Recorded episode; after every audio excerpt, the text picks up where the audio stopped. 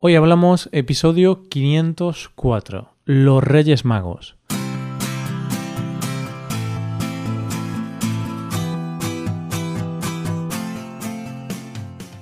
Bienvenido a Hoy Hablamos, el podcast para aprender español cada día.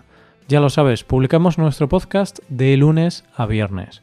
Puedes escucharlo en iTunes, en Android o en nuestra página web Recuerda que en nuestra web tienes disponible la transcripción y las hojas de trabajo de este episodio y de los episodios anteriores. Para acceder a esta transcripción tienes que ser suscriptor premium, así que si quieres acceder a todo el contenido premium y además quieres apoyar la creación de este podcast, hazte suscriptor premium en hoyhablamos.com. Buenas oyente, como sabes, para los españoles, Hoy es un día en el que estamos un poco distraídos, cansados por la vuelta a la rutina después de las fiestas y también disfrutando de lo que nos han traído los reyes.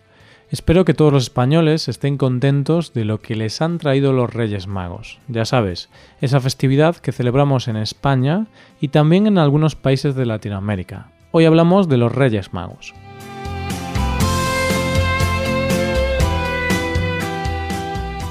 Día 5 de enero por la noche. Las casas están en silencio. Todo el mundo se ha ido a la cama pronto porque si no, los reyes no pasan. Se ha dejado todo preparado. Los zapatos están debajo del árbol de Navidad y se han dejado unos vasos de leche y unas galletas. Y en medio del silencio, tres hombres, tres reyes magos, entran en las casas y dejan regalos debajo del árbol. Nadie puede ver a estos hombres porque son magos y al día siguiente te levantas nervioso ¿qué me habrán traído los reyes? Y allí están los regalos, y misteriosamente las galletas y la leche han desaparecido. Eso significa que han pasado los reyes. Ya en otras ocasiones hemos hablado de los reyes magos, que son los personajes que dejan regalos en Navidad con más tradición en España. Pero, ¿quiénes son los reyes magos? Los reyes magos son tres reyes que vienen de Oriente y se llaman Melchor, Gaspar y Baltasar.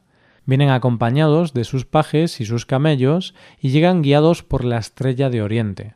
Pero esto no es una historia que nos hayamos inventado así como así, sino que son unos personajes sacados de la Biblia.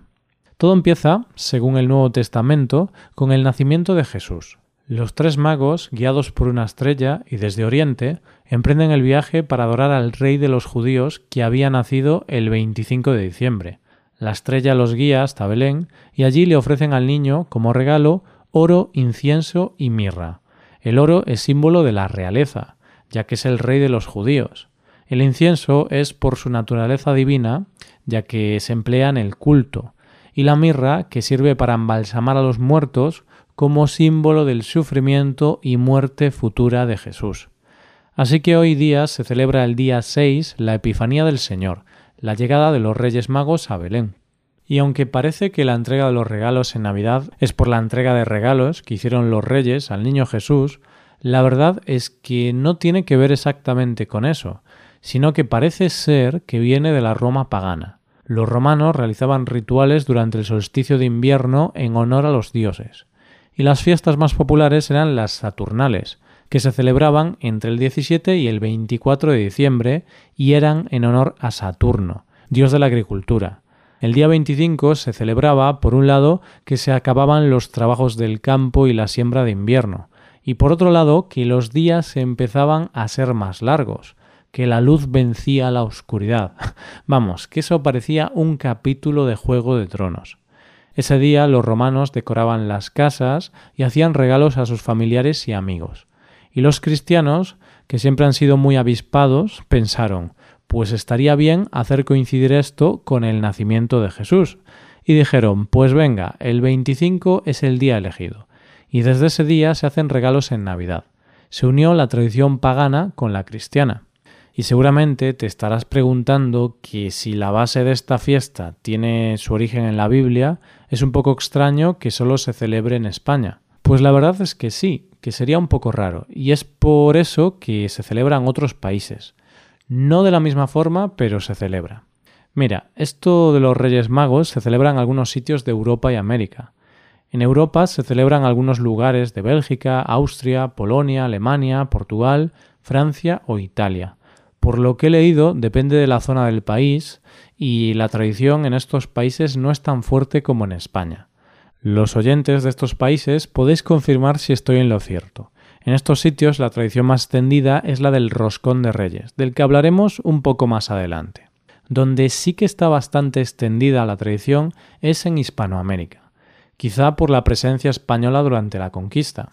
De hecho, en países como Cuba, México, Puerto Rico, República Dominicana, Paraguay, Uruguay, Colombia o Venezuela, al igual que en España, también celebran esta festividad. Y ahora que ya sabemos un poco de dónde viene esta tradición, vamos a refrescarnos un poco la memoria y hablemos de en qué consiste la fiesta. Como en la mayoría de las tradiciones, todo tiene su rutina. El fin último es que te dejen regalos, eso está claro, pero todo empieza antes. Lo primero primerísimo es hacer la carta a los reyes. En ella hay que contarles todas las cosas que queremos. Que sí, que son magos, y eso todo el mundo lo sabe, pero un poco de ayuda tampoco les viene mal, ¿no? la tarde del 5 de enero salen las carrozas en la cabalgata de Reyes Magos, donde los reyes, con sus pajes, van repartiendo caramelos y juguetes a todos los niños y niñas. Aunque bueno, a veces en las cabalgatas hay adultos que están más emocionados o más locos por conseguir los caramelos que los propios niños. De hecho, a veces a algunas personas se les va de las manos el tema y se ponen demasiado frenéticos para conseguir los caramelos. La tradición dice que los reyes pasan la noche del 5 al 6 de enero. Normalmente hay que dejar los zapatos de cada miembro de la familia para que sepan dónde dejar los regalos de cada uno. Se les suele dejar algo para comer y beber, y es que los pobres vienen desde muy lejos, de Oriente, y con el trabajo que tienen esa noche es normal que tengan un poco de hambre y sed. Así que es bueno dejarles algo para que repongan fuerzas. Y la mañana del día 6 es la hora de la verdad, comprobar si has sido lo suficientemente bueno para que te dejen regalos, o si no te has portado tan bien y te han dejado carbón. ¿Tú cómo te has portado, oyente? Seguro que has sido bueno. Yo pondría la mano en el fuego por todos vosotros. Bien, por último tenemos que hablar de una de las cosas más típicas de este día, el roscón de reyes, que es un dulce tradicional de estas fechas donde se esconden dos objetos. Una es un haba y otra es una figurita que suele ser un rey, y se come el día 6. La tradición dice que a quien le toque el haba es el que tiene que comprar el roscón para el año siguiente, Así que imagínate, estamos todos comiendo con miedo de ver qué nos encontramos en el roscón. Es muy gracioso ver cuando se pone el roscón en la mesa a todos observándolo fijamente para intentar averiguar dónde está el haba. Por ejemplo, en mi casa la gente siempre se ponía rollo a mí ese trozo no me lo des que ahí hay algo. Así que mi madre tomó la resolución de partir por un sitio e ir repartiendo los trozos por orden de edad en el mismo sentido. Así, si te toca, te toca. Y nadie puede decir, te dije que no lo quería por ahí.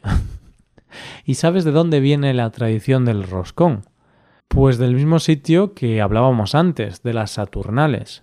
En esta fiesta se solía preparar una torta a base de miel en la que se introducían frutos secos, dátiles e higos. Y como todo en esta vida, evolucionó y es en el siglo III cuando se introduce el haba, como símbolo de prosperidad y fertilidad. Así que quien se encontraba con el haba era un buen augurio de un buen año. Fíjate que era algo bueno y ha pasado a significar algo negativo, pero todo tiene su explicación. Esta tradición se fue perdiendo en algunos sitios, pero en Francia se quedó como una tradición entre la realeza y la aristocracia y es gracias a ello que ha llegado hasta nuestros tiempos. Y es en el siglo XVIII cuando un cocinero de la corte, y como idea para contentar a Luis XV, que era un niño, metió una moneda de oro y es en ese momento cuando el regalo a encontrar era el oro y no el haba. Es tan popular esta tradición que incluso en lugares como México sigue totalmente instaurada y en toda Hispanoamérica es la parte de la tradición que más arraigo tiene. Así que los españoles seguimos disfrutando de los regalos y no hace falta que nos preocupemos si nos ha tocado lava en el roscón, pues según como se mire puede ser un augurio de un buen año. Y esto es todo por hoy. Si te gusta este podcast y aprecias el trabajo diario que realizamos, te invitamos a que te hagas suscriptor premium. Los suscriptores premium pueden acceder a la transcripción y al PDF con ejercicios y explicaciones.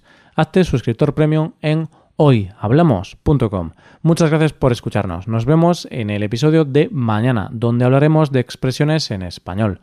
Pasa un buen día. Hasta mañana.